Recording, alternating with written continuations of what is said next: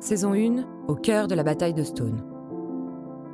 René, né en juillet 1913 et mort en octobre 2000. En 1940, René a 26 ans.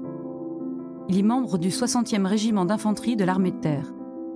La bataille de Stone se déroule en mai 1940 et oppose les Allemands aux Français.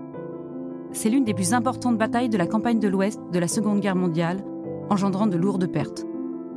Suivez dans la première saison de Memories l'histoire de René, qui a combattu courageusement au service de la France pour résister à l'armée allemande.